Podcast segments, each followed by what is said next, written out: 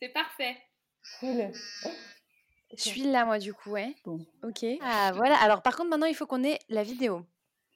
Vous voulez que je Ouais, relance moi, un je te- appel? Ça a raccroché? Non, on voit encore? Non, toi, t'es Ouais, toi, parti. bien, Il faut que tu nous rejoignes. Ah, d'accord. Je suis très fière de voter. Et j'espère que toutes les femmes auront rempli leur devoir. Ressemblez à mes parents? Ah non, pas du tout. Aucune femme ne recourt de gaieté de cœur à l'avortement. Il suffit d'écouter les femmes. Moulinex, libère la femme, libère la femme, libère la femme. Bah, qui on va fréquenter? Les grands-mères? Mamie dans les orties est un podcast qui recueille les récits de nos grand-mères. On y écoute des histoires dans l'histoire. Parce qu'il est nécessaire de comprendre d'où l'on vient pour savoir où l'on va. Ici, on écoute les premières qui ont le droit de voter, d'avoir un chéquier à leur nom, de divorcer, d'avorter, finalement de vivre de plus en plus librement. Nous sommes Héloïse et Marion et aujourd'hui, nous rencontrons Marise. C'était ma passion, en fait. C'est ça. Oui, je vous entends. Ah, je vous entends bien. Ouais, ouais, ouais, ouais.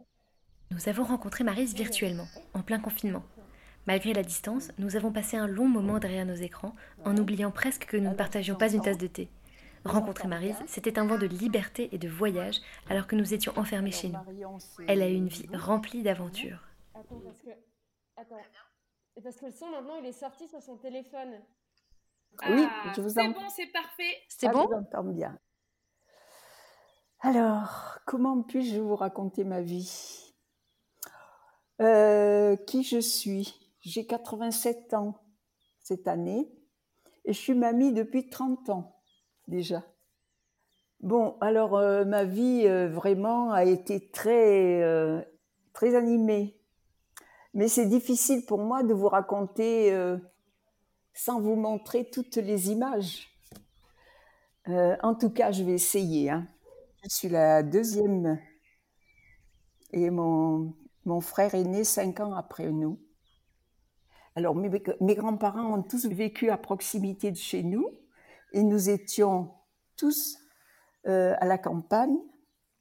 Et le village s'appelait Malocène, dans le Vaucluse, et nous habitions à 3 kilomètres du centre du village. Eh bien, j'ai dans les souvenirs de où nous allions à l'école, j'ai le souvenir de la maladie des parents, j'ai le souvenir de d'une vie euh, d'enfance, disons euh, pas très très très heureuse quoi, parce que en fait mes parents étaient dans l'agriculture, ils avaient beaucoup de soucis, ils étaient très préoccupés, donc euh, et nous étions euh, très aimés, mais c'était pas l'amour intense comme l'on peut vivre. C'était un respect, c'était une- un amour, euh, comment dire, difficile à expliquer. Donc je me souviens surtout des maladies de mes parents. Donc mon, ma maman qui était euh, immobilisée souvent et qui avait euh, cette maladie de rhumatisme qui, qui l'a paralysée au lit. Quant à mon papa, avait lui euh, un ulcère très très important qui le faisait beaucoup souffrir et malgré tout, eh bien, il, nous élevait le mieux possible. Je me souviens de euh, lorsqu'il était obligé de s'occuper de nous parce que maman était alitée, euh, il nous faisait prendre des bains, il nous, il nous, il nous dorlotait, il, il était très très affectueux avec nous. Quoi. Du coup, ils étaient agriculteurs, c'est ça? Voilà, agriculteur. Et vous aidiez un peu ou? Alors euh, oui, ah oui, ah oui, ah oui, oui, là, pendant les vacances scolaires d'été, euh, nous étions euh, bien mobilisés pour les aider, oui, bien sûr. Notamment, ils avaient une exploitation de, de fruits, notamment des pêches, par exemple. Et là, on arrivait à extraire à peu près par, euh, 3 tonnes tous les deux jours, par exemple. Vous voyez, pour vous donner un exemple de pêche. Dans les vacances, nous étions contraints d'aller cueillir avec eux les pêches, les, abricots, ramasser, euh, cueillir le tilleul, parce qu'à l'époque, il y avait une grande euh, cueillette du tilleul. Déjà, la déclaration de la guerre, qui résonne encore dans mes oreilles lorsque toutes les sirènes des villages avoisinants sont mises à, sonner pour nous prévenir de cette euh, grosse euh, catastrophe. Et je me souviens de la réaction de mes parents qui, qui ont été euh, très peinés, puis qui ont même pleuré. Je me rappelle maman pleurait de voir, d'entendre ces sirènes. Ça a été très, très dur. Ensuite, mon, mon père a donc euh, été, n'a pas fait la guerre. Il est resté chez nous. Et il, a pourtant défendu aussi le pays parce qu'il a, aidé tous les maquisards qui étaient dans les montagnes alentours. Il les a aidés, il les a, apporté de la nourriture, il les a même quelquefois, euh, il leur a même quelquefois permis de faire des petites réunions dans, dans le garage pour les, pour les distraire avec de la danse, avec, c'était tout caché. Il fallait surtout pas que les, les voisins, le voisinage euh, soient au courant de quoi que ce soit. Il nous défendait absolument de parler, il nous, nous interdisait de, de communiquer avec le voisinage parce qu'il y avait beaucoup de, euh, comment on appelait ces gens-là qui, qui allaient euh, rapporter aux Allemands euh, des histoires qu'il fallait surtout pas qu'ils connaissent. Quoi. Donc tout se faisait en cachette. Je me souviens même un jour où il y a eu un incendie justement qui était dû à tout ce qu'ils faisaient à l'intérieur pour aider les maquisards. Donc il y a eu un incendie et moi, prise de panique, je, je me commençais à courir vers les voisins pour chercher de l'aide. Et mon père a juste eu le temps de me rattraper en me disant Marise, rentre vite à la maison.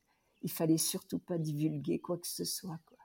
Euh, J'avais un oncle qui habitait justement à l'entrée du village. Je l'ai vu arriver un jour avec une charrette, son cheval, euh, des valises. Et on lui a dit Mais où vas-tu Où vas-tu? Ah ben, Je vais dans la montagne. Faire quoi? Eh bien, je vais me cacher parce que les Allemands vont me. Alors, c'était la catastrophe. Quoi. C'était vraiment très, très, très triste. Des moments très, très difficiles à vivre.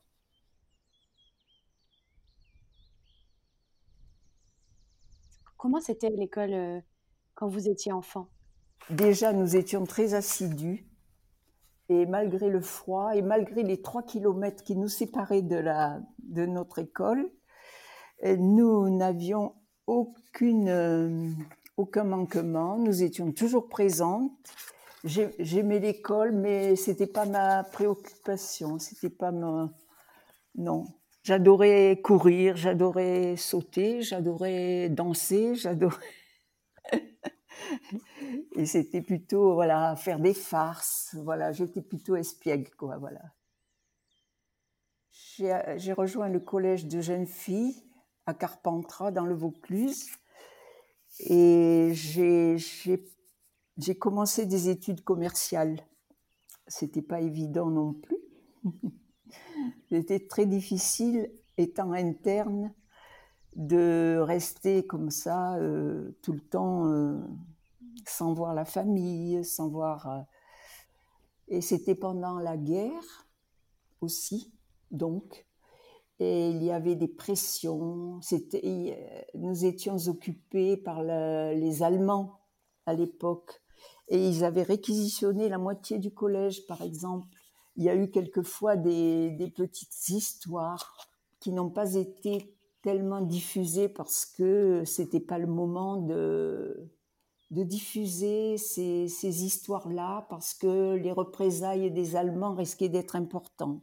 Par exemple, c'est la première année où ma sœur était au collège et elle était dans la nuit euh, dans un dortoir où elles étaient environ une quinzaine. Et dans la nuit, eh bien, il y a eu une, infiltration des, Allemands. Elles ont eu très peur. Et ça, euh, elles ont été ensuite renvoyées dans leur famille pour euh, digérer la chose. Et la directrice de l'école avait prévenu les parents qu'il fallait être très discret et surtout ne pas divulguer cette, cette histoire qui aurait pu dégénérer. Mm. Donc à la suite de ça, ma sœur a été gravement fatiguée, elle a eu des séquelles parce qu'il y a une peur très importante et elle en était restée un peu, comment dire, muette. Vous voyez, qu'il a fallu intervenir pour qu'elle ait des soins parce que ça l'avait vraiment perturbé cette histoire. je ne sais pas si on peut raconter ces choses-là. Marise a un don pour mettre des images sur ses mots.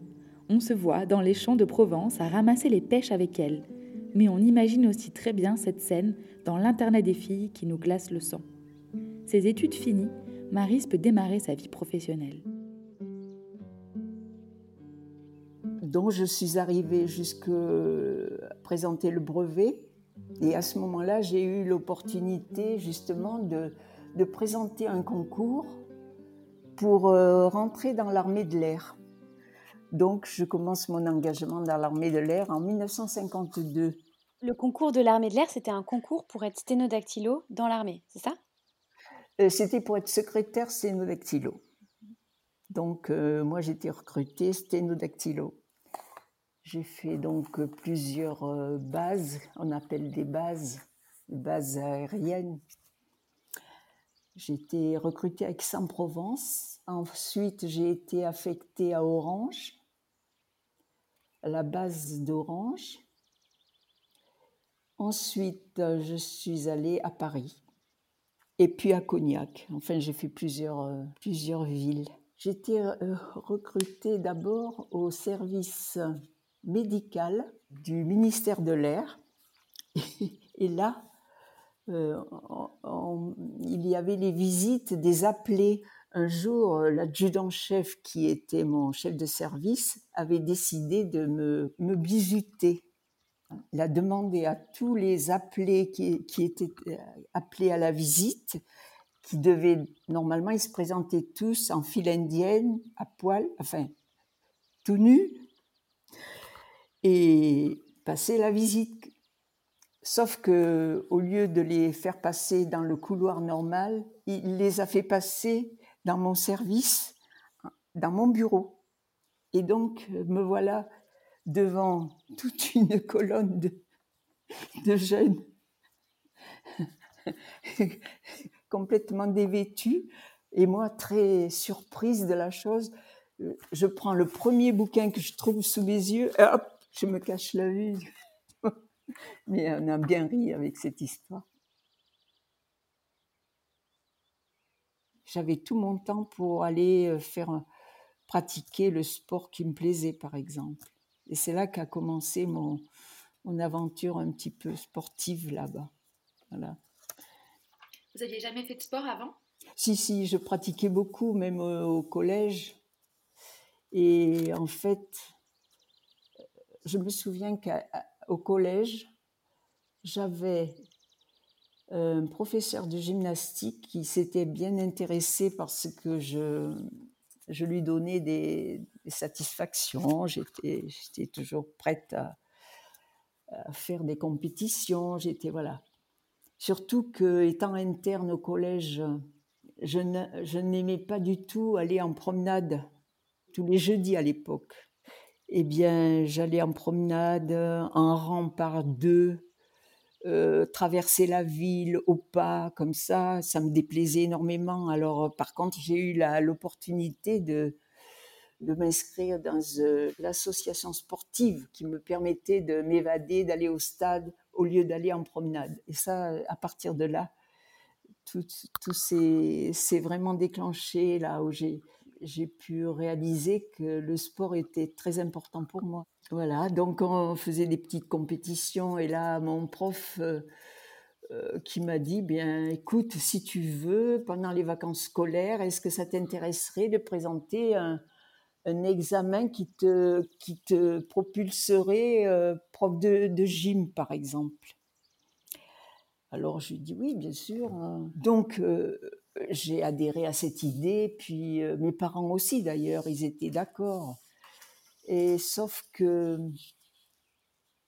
j'avais préparé mon trousseau parce qu'on était interne pendant deux mois dans, à Aix-en-Provence pour préparer cet examen. Donc, j'avais préparé mon trousseau, tout était fin prêt, jusqu'à ce que mon père ait, été obligé de me dire non, je ne peux pas m'occuper de toi parce que maman est malade et, et donc tout s'est annulé. Je n'ai pas pu euh, aller présenter ce concours. La vie, quelquefois, elle vous, elle vous fait changer de, mais vous savez, ça n'a pas duré. Hein. J'ai compensé vite fait. Quitter le sud de la France pour aller à Paris, euh, c'était pas trop compliqué? Disons que ça a été compliqué. C'est moi qui ai voulu C'est moi qui ai demandé euh, la mutation. Je m'étais fiancée avec un jeune euh, sergent-chef qui était dans les transmissions d'armée de l'air et il est décédé d'un cancer. Et donc, euh, la suite de ça, euh, j'ai été très malheureuse. Donc, j'ai demandé à, à, quitter Orange. J'étais à Orange à l'époque et j'ai demandé ma mutation pour Paris, pour changer vraiment d'atmosphère, d'ambiance et tout et tout.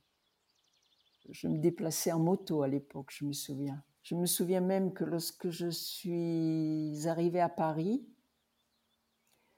euh, j'ai dit à mon frère, dis donc, euh, est-ce que tu pourrais me monter la moto? Parce que moi, à Paris, ça me plairait bien. Donc, euh, il a mis deux jours pour arriver avec ma moto à Paris. Sauf qu'il s'est retrouvé sur les Champs-Élysées sans savoir où aller, parce que je lui avais pas indiqué l'itinéraire valable. Après, j'ai fait la moto à Paris et je me souviens de ma fierté lorsque je passais le poste de police avec ma moto comme ça. Ah, c'était des aventures. non. Vraiment, vraiment. Oui, oui. Euh, la vie à Paris, oh là, c'était merveilleux. C'était merveilleux. Euh, au début, euh, ben, voilà, on allait à la piscine. On allait à la piscine Molitor toutes les semaines. On y allait très souvent. On faisait du patin à glace. Euh, de la course à pied le matin de bonne heure, là. Et on allait danser aussi. On allait en boîte. on, on, était un groupe de filles très soudées, puis on, avait une vie vraiment un peu décousue parce que comme nous étions logés dans une chambre, en fait, à nos âges, vous voyez, 24, euh, 25 euh, ans, tout ça, c'était dur de vivre cette vie de et lorsqu'arrivait le soir, eh bien, on se regardait tout ça, tout, toutes, puis on se disait alors, eh, allez, on décidait de partir en boîte, on décidait d'aller au cinéma, on allait aussi beaucoup euh, voir les, les, comédies musicales, des choses comme ça. On était beaucoup, euh, on vivait le soir, on vivait la nuit, beaucoup.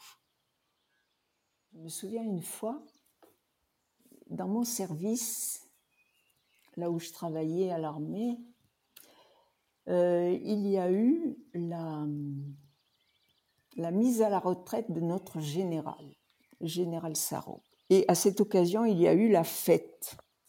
Et donc, on lui avait offert, je me souviens très bien, un chapeau melon. Et en même temps, voilà pas que j'avais 25 ans à l'époque. Donc, euh, en ce qui me concerne, il m'avait fait la fête aussi. Il m'avait offert un, chapeau des Catherinettes, vous voyez, que l'on met à, à cette occasion-là. Et ça, ça, représentait un manège de cœur. J'avais 25 ans et à 25 ans, on fête les, les Catherinettes. À Paris surtout, ça se fête beaucoup. Euh, à l'époque, à l'origine, ce sont les couturières, je crois, qui fêtaient ça. Je ne sais pas pour leur, leurs 25 ans lorsqu'elles étaient encore célibataires. Et donc, euh, ils ont voulu, dans mon service, ils ont voulu fêter ça. Tant si bien qu'après cette fête-là, je me suis retrouvée avec un énorme euh, chapeau, ne sachant pas. Alors mes copines m'ont dit Oh là là là là, on va pas en rester là, allez hop, on va partir. Mais elles m'ont obligée à garder le, chapeau sur la tête et à voyager. Et elles m'ont emmenée au Moulin Rouge. Et je me vois toujours en train d'essayer de passer les portes du métro en baissant la tête parce que le chapeau était d'une certaine hauteur. C'était bien. C'était bien de m'emmener comme ça sans me dire où ni comment. En métro. Oh, il y avait toutes les danses, les marches, les, les, les, les cha-cha-cha.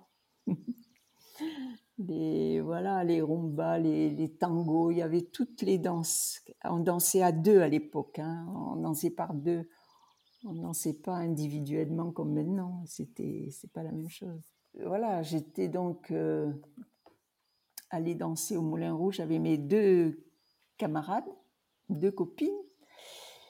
Et donc, euh, il y a eu à cette occasion euh, un concours, un concours qui réunissait toutes les, jeunes filles qui voulaient, qui se présentaient avec un chapeau sur la tête pour fêter leur, leur, leurs 25 ans. Et donc, nous étions une cinquantaine à peu près, je ne sais pas. Il y avait une élection euh, qui nous permettait d'avoir un rang. Il s'ensuivait donc une, un bal, une danse, et les danseurs s'inscrivaient pour euh, nous, et en nous invitant à, faire une danse, vous voyez. Ils s'inscrivaient sur une petite liste. ils choisissaient leur, leur danseuse, si vous voulez. Et puis, euh, voilà. Donc, euh, à la suite de ça, de cette soirée-là, il y avait un danseur qui, qui, s'était inscrit et le dernier de ces messieurs-là m'avait gentiment demandé de me raccompagner parce qu'il était 2 heures du matin ou je sais pas quelle heure et évidemment les métros n'existaient plus. euh. Donc j'avais j'avais accepté il était tout content de me raccompagner sauf que je me suis retrouvée au vestiaire et je lui ai présenté mes deux camarades qui étaient avec moi pour qu'il les raccompagne en même temps. Alors là, il a été très, très, très, très déçu. Mais bon, une petite farce, on a bien rigolé. Sinon, nous allions aussi voir des opérettes à l'époque. Il y avait beaucoup euh, Louise Mariano, Georges Guettari, vous voyez, des, opérettes comme ça qui nous plaisaient énormément.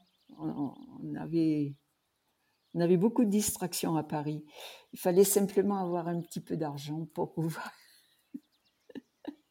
Je me souviens que nos repas se limitaient souvent le soir à un œuf, un yaourt ou quelque chose comme ça. C'était très très limité nos repas. C'était pas quand même très drôle la vie à Paris et finalement je pense que le, sport a, a été, euh, j'ai considéré ça une, une distraction quoi. Je voulais absolument trouver une occupation qui soit autre que le boulot, autre que le et voilà. Et donc euh, j'ai commencé un petit peu à à faire du voilà de l'escrime, du vol à voile. Je m'y suis consacrée après. Qu'est-ce que c'est le vol à voile? Alors le vol à voile, c'est en fait un petit, un petit avion qui n'a pas de moteur. Et donc on, arrive à, à évoluer dans l'air grâce à des nuages, grâce à du vol d'ondes, grâce à différentes... euh, il y a différentes possibilités qui nous permettent de nous sustenter, même si le moteur n'est pas là, quoi, même s'il n'y a pas de moteur. Le le vol à voile, c'est un peu comme le planeur? Ah ben c'est le planeur en fait, vol à voile. Il y avait euh, un aéroclub euh, qui, nous, qui nous accueillait. En tant que militaires, nous pouvions aller et voler à notre aise euh, sans, sans payer, voyez, sans, sans frais supplémentaires. quoi. C'était gratuit pour nous et on pouvait évoluer puis se, se perfectionner. Pour les pilotes, par exemple, souvent venaient pour s'entraîner justement euh, au pilotage. Et, moi, ben, j'ai débuté là euh, sans avoir aucune notion, mais je me suis aperçue vite que c'était vraiment très, très, très intéressant. On éprouvait beaucoup d'émotions. Mais bon, il fallait, il fallait avoir euh, le courage au départ parce que c'était pas toujours. Enfin, euh, j'ai pas, j'ai pas eu beaucoup de, de copines qui ont voulu m'accompagner. hein. Elles étaient plutôt prudentes et puis non, n'ont pas voulu. Donc j'étais toute seule et j'ai, je me suis quand même euh, débrouillée. Il devait pas y avoir beaucoup de femmes quand même qui faisaient ça, non? Alors euh, justement, je, je- justement à ce propos-là, l'autre jour, je regardais le, une, j'avais fait un stage à Saint-Auban-sur-Durance. Euh, et nous étions 35, je comptais sur la photo, nous étions 35. Et il y avait quatre femmes parmi, parmi nous. Il y avait quatre femmes. C'était vraiment euh, très rare, très rare. Et, et j'ai eu l'occasion justement, pendant ce stage-là, de faire des épreuves un peu spéciales qui, qui ne se trouvaient se trouvent pas partout et à laquelle assistait la championne allemande de, de vol à voile, si vous voulez, d'abord, mais aussi de pilote de V1 pendant la guerre. Vous voyez, c'est une femme qui, qui avait une expérience importante et qui venait faire ce stage-là parce que dans ce stage, on apprend, on apprend vraiment beaucoup, beaucoup, beaucoup.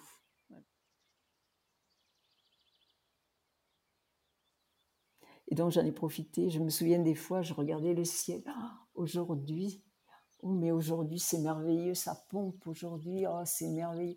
Et mon, adjudant-chef qui était là et qui m'écoutait, il commençait à dire là, allez, fiche-moi le camp. et je partais.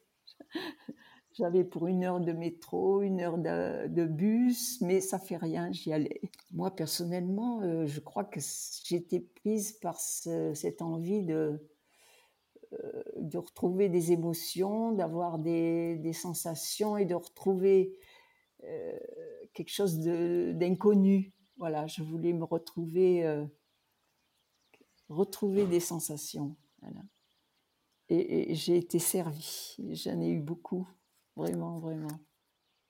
Alors, par exemple, une autre histoire, tiens, qui m'est arrivée. Je suis partie un jour, je suis arrivée au terrain, j'ai dit à mon moniteur, euh, le temps est bon et tout, je pars. Je décolle, je décolle, je vais faire mon épreuve. Alors il me dit, d'accord, vous avez votre carte? Euh, La carte, euh, j'ai dit non. Allez, fiche-moi le camp, décoller. Et je suis partie et j'ai pu faire mes 50 kilomètres et me poser où? Pas loin de d'un village, même dans le village pratiquement, euh, au moment où il y avait la sortie des classes, la sortie des classes, des écoles. Alors là, l'invasion, je revois toujours toutes ces élèves qui arrivaient sur mon planeur, qui voulaient tous toucher, qui... Oh là, c'était c'était un moment euh, épouvantable. Surtout qu'il y avait du vent, il fallait que je tienne l'aile d'un côté, que je, les écarte de l'autre. Ils voulaient tout savoir et puis ah, c'était une aventure. Et puis lorsque j'ai pu réaliser les cinq heures de vol sans descendre euh, de mon planeur et que j'ai pu y arriver, quand je me suis posée, j'étais tellement, j'avais tellement été crispée, je m'étais pas rendu compte que lorsque j'ai posé le pied à terre, eh ben, j'ai pas pu rester debout, j'ai dû m'allonger, j'avais mal partout. J'en faisais une fois par semaine et quelquefois deux lorsque j'avais du temps disponible. Entre midi et deux heures, je pouvais pratiquer l'escrime. On avait un, un- maître d'armes qui venait de l'extérieur pour nous enseigner, pour nous faire pratiquer et puis surtout nous préparer pour des compétitions dans l'armée de l'air. Donc, euh, euh, on, y allait très souvent. Moi, j'allais souvent euh, pratiquer entre midi et deux heures, jusqu'au jour où il me dit, mais écoute, euh, moi, je- je- j'entraîne l'équipe de France d'escrime à, Paris, donc euh, est-ce que ça t'intéresserait de, faire partie de l'équipe? Évidemment, c'était une aventure à vivre, mais sauf que, en ce qui me concerne, euh, j'étais un peu, ça me permet, ça me permettait pas de de faire ce que j'avais envie. Je voulais, j'étais, on m'obligeait à ce moment-là à respecter les horaires, à faire un entraînement sérieux, à faire, voilà, j'étais pas libre. Donc je l'ai refusé, je l'ai refusé. à partir du moment où j'ai rencontré mon futur mari, eh bien, j'ai eu d'autres ambitions, d'autres idées, d'autres.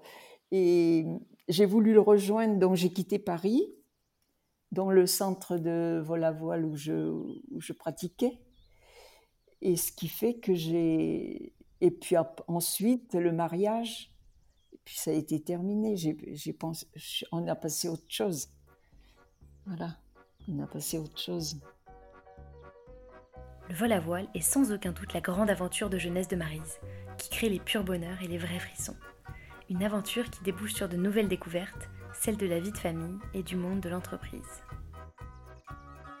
Au cours de, ce vol à voile là que je pratiquais, j'ai pu faire des épreuves, pouvoir arriver à monter à 3000 mètres d'altitude. Et j'ai réussi avec beaucoup de difficultés, mais j'y suis arrivée. Au départ de ce vol, j'étais tractée par un avion remorqueur. Et nous avons été très, très chahutés. J'avais des différences de, hauteur incroyables. Donc, euh, j'étais très chahutée et inévitablement, j'avais des coups dans mon cockpit qui étaient très exigus. Donc, c'était très inconfortable parce que euh, mon planeur montait et descendait encore plus vite que l'avion qui était devant moi. Donc ça me faisait euh, un décalage très important. Et puis, finalement, l'avion m'a lâché. Donc j'ai été lâché, je me suis retrouvée autonome. Et j'ai pu atteindre comme ça mon objectif. J'ai amorcé des spirales et j'ai pu atteindre mon objectif et j'ai gagné donc mes 3000 mètres en hauteur. Évidemment, au bout d'un certain temps, euh, il a fallu que je redescende de mes hauteurs. Donc j'ai poussé sur le, manche pour commencer la descente. Et je voulais aller, tellement vite que mon, planeur vibrait dans la descente, tellement j'accélérais. Bref, je suis arrivée. Alors, pour vous expliquer qu'à la suite de cette épreuve, j'ai pu. Euh, chez nous, on dit on, fait un arrosage, c'est-à-dire qu'on fête, on, fête fait une fête.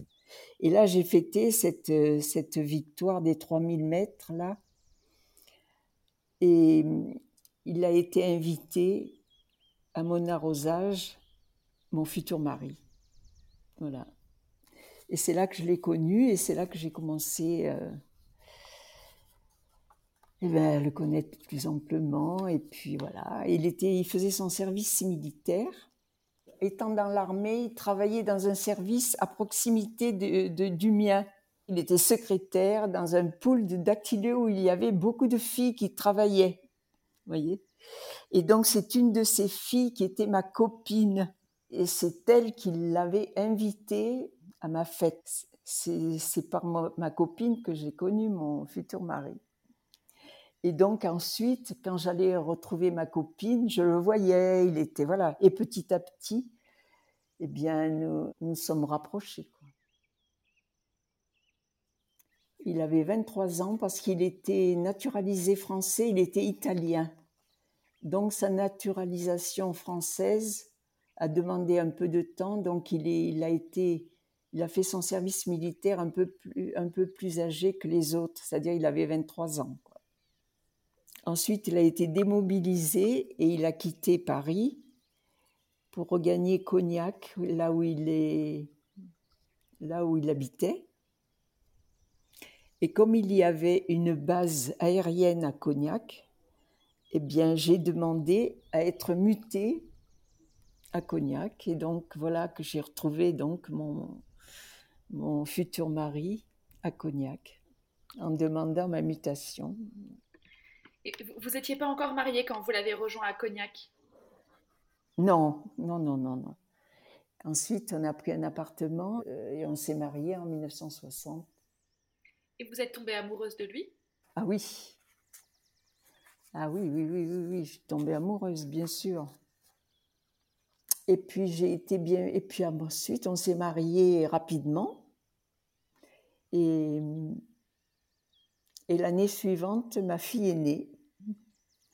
Donc, euh, on a fait un mariage très simple, mais, mais on était heureux, heureux, heureux, vraiment, vraiment, vraiment. Et vous êtes tombée enceinte tout de suite après votre mariage? Un an après, le premier enfant. Alors, euh, le premier enfant est arrivé euh, sans qu'on ait le temps d'y réfléchir. Quant au deuxième, lui, par contre, on l'a décidé. Vous, vous, preniez une contraception entre les deux, du coup? Ah ben À l'époque, c'était une méthode.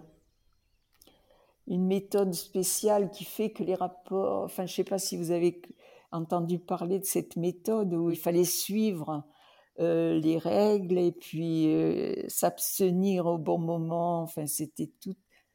C'était assez. Heureusement que pour moi, j'ai pas eu de soucis de ce côté-là. Mais bon, fallait respecter les règles à l'époque. On n'avait pas de préservatif, on n'avait pas de tout ça pour nous, nous aider. Hein.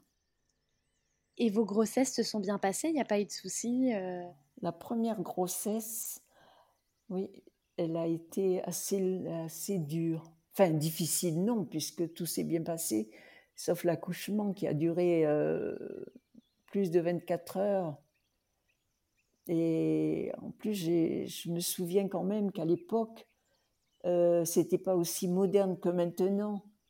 Et euh, j'ai dû accoucher dans mon lit parce qu'il n'y avait pas de place disponible dans, le, dans les chambres particulières pour accoucher. Donc j'ai accouché dans mon lit et ça n'a pas été facile du tout, du tout, du tout. Mauvais souvenir.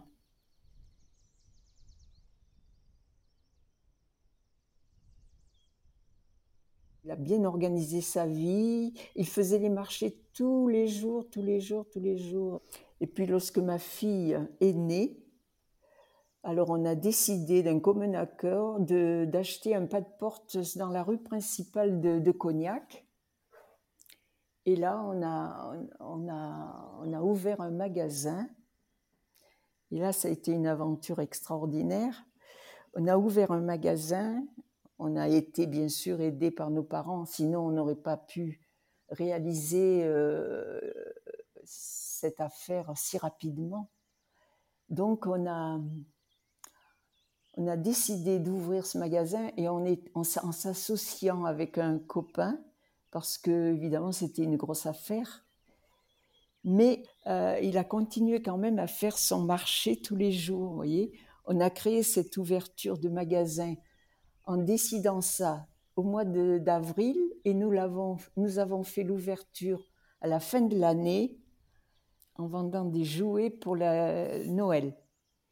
Et comme nous n'avions pas beaucoup d'argent liquide, tous nos achats se sont centralisés sur les jouets de Noël en nous disant, eh ben, ça passe ou ça casse, voyez. On s'est dit, si les jouets ne se vendent pas pour Noël, on est fichu. C'est terminé. Donc, il avait tout misé là-dessus. Et je me souviens bien que lui, le jour de l'ouverture de ce magasin-là, c'était très important, mais il n'a pas voulu y assister. Il a dit non, moi je vous laisse, moi je vais continuer ma tournée, je vais faire mon marché, et puis ce soir vous me donnerez des nouvelles. Et on a ouvert comme ça, et ça a été formidable.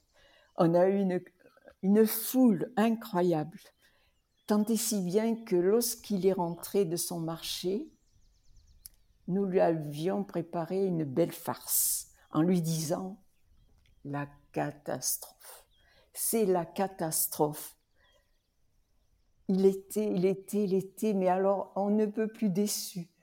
Et puis on n'a pas fait durer longtemps le, suspense, on est allé chercher la caisse qui était complète, complète. Et là, ça a été l'explosion. Et là, on avait réussi, et, après, ça, ça n'a fait que progresser, quoi. On a eu une aventure incroyable avec ce magasin. Et puis un beau jour, mon mari, a décidé qu'en fait, ben, il, arrivait au bout de son... Il savait tout, il avait... Euh, non, il fallait changer. Donc, automatiquement, il cherchait la solution. Il a trouvé. lorsque les représentants qui le visitaient lui disaient oh, la belle vie que j'ai, moi, représentant, je visite toute la région du Sud, toutes les... et on a une belle vie. Quand on est représentant, on a une belle vie. Il y a cru. Et donc, un beau jour, il a dit à son associé, allez, on vend nos parts, on te vend nos parts, et nous partons sur la route, représentants. Et on a quitté le magasin, on a tout quitté, et nous sommes partis en caravane. Et nous, nous sommes partis en caravane, visiter nos... Il avait créé sa tournée, une tournée euh, petit à petit qui a grandi, grandi, grandi, dans les librairies, dans le bazar. Et, nous vivions six mois de l'année en caravane. On a été les premiers dans le. Il n'y avait pas à ce moment-là de camping. On, pouvait euh, camper n'importe où, voyez. C'était une vie extraordinaire. Ma fille, euh, profitait au maximum de cette aventure. C'était merveilleux. Sauf qu'à un moment donné, elle a eu six ans, il a fallu il a fallu sédentariser. Et là, on, avait un collègue, on avait un, client qui habitait en Haute-Savoie et qui, laissait son affaire. Et c'était une affaire de bazar. On revenait dans le bazar. Et donc, euh, il nous a proposé de nous la vendre et voilà, on a accepté, on a quitté la représentation et nous sommes redevenus des sédentaires avec des, camions. Euh, il, a créé trois tournées quotidiennes avec des camions magasins, un camion magasin et deux autres qui, qui devaient déballer tous les jours. Et ça a duré quelques temps. Et puis ensuite, on a acheté un magasin on a acheté les murs d'un magasin à Annecy. Et là, c'était du sérieux. Là, ça nous a demandé vraiment beaucoup, beaucoup, beaucoup, beaucoup de travail. Ça n'a pas suffi parce qu'on a eu l'occasion d'acheter un pas de porte aussi près d'Annecy, à Rumilly. Et donc, on commençait à avoir euh, peu de temps de loisirs tout était mobilisé pour le travail, tout était intense. Et puis, ce que j'ai oublié de vous dire, c'est que lorsque mon mari a débuté dans son boulot, il était sur les marchés dans l'île de Ré. Il, m'avait dit, tu sais, l'île de Ré quand même, c'est quelque chose d'important. On, devrait peut-être essayer de se localiser là-bas. Et il m'avait dit, on va acheter un terrain mais à l'époque, c'était avant que le pont existe, c'était avant, vous voyez. Donc, et nous, on se disait, parce que ça, c'était au début de notre vie à deux, hein, on avait dit, tiens, ben, ça serait bien de monter un camping dans cette île de Ré qui est tellement sauvage. Et, ça serait certainement intéressant de, créer un camping là. Et donc, euh, on avait fait la demande et on avait, on avait fait la demande de ce camping, espérant quand même nous localiser là-bas. Et voilà que ce camping nous a été refusé. Donc on avait ce terrain, et puis inutile, quoi. Voilà. Et donc maintenant je reviens à l'époque où nous sommes en Haute-Savoie. Et là, on reçoit un coup de fil nous indiquant que la création d'un camping dans l'île de Ré serait la bienvenue et qu'on peut, on pourrait nous l'accorder, sauf qu'il faudrait que ça soit rapide. Eh bien, nous voilà dans l'impasse. Que faire avec d'autres affaires là qui, qui, nous mobilisaient jour et nuit pratiquement? Et on nous demande de créer ce camping à 600 km de chez nous. Mais oui, on va le faire. Et on l'a fait. Et on l'a fait en faisant les allers-retours 600 km euh, pendant six mois de, cette année, puis en se débrouillant de, de tenir des deux côtés, c'était très dur, très dur. Mais on a réussi. Et ce camping a bien fonctionné, mais vraiment bien fonctionné. Et tellement bien que, au bout de quelques temps, on s'est dit, mais voilà, euh, les enfants avaient grandi, euh, ils pouvaient nous apporter de l'aide et tout. Euh, Qu'est-ce qu'il faut faire? Ce camping, il faut le développer maintenant parce que le pont va être construit. On a, on a fait un vote dans la famille. Qui est pour, qui est contre Aller vivre à l'île de Ré définitivement et puis vendre toute notre affaire. Et. Alors, imaginez-vous que ce vote, ben, il n'a pas eu de succès. Hein. Négatif. Les enfants ont voulu revenir en Haute-Savoie parce qu'ils avaient tous leurs copains. Pour eux, c'était la Haute-Savoie et pas l'île de Ré. Donc, c'est là qu'on a vendu l'île de Ré. Voilà.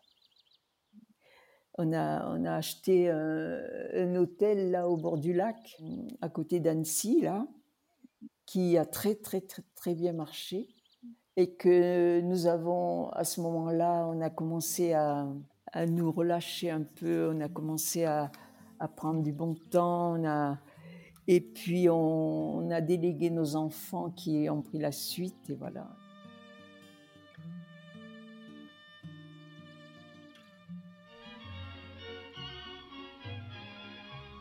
Depuis cette rencontre, dès qu'un avion passe au-dessus de nos têtes, on se demande si une autre Marise est en train de vivre des aventures incroyables. L'audace de Marise continue encore aujourd'hui d'imprégner notre quotidien. Merci Léna de nous avoir présenté ta super grand-mère. Vraiment, vraiment, j'ai une belle vie. J'ai une belle vie. Ouais. Mamie dans les orties est un podcast réalisé par Marion Debois et Héloïse Pierre. Si l'envie vous démange, après avoir été piqué par les orties de cette vie de mamie, de partager l'épisode, de mettre plein d'étoiles sur Apple Podcast ou simplement d'échanger avec nous une tasse de thé sur Instagram ou Twitter, surtout allez-y. Trouvez-nous sur les réseaux, at mamipodcast et par mail à bonjour À bientôt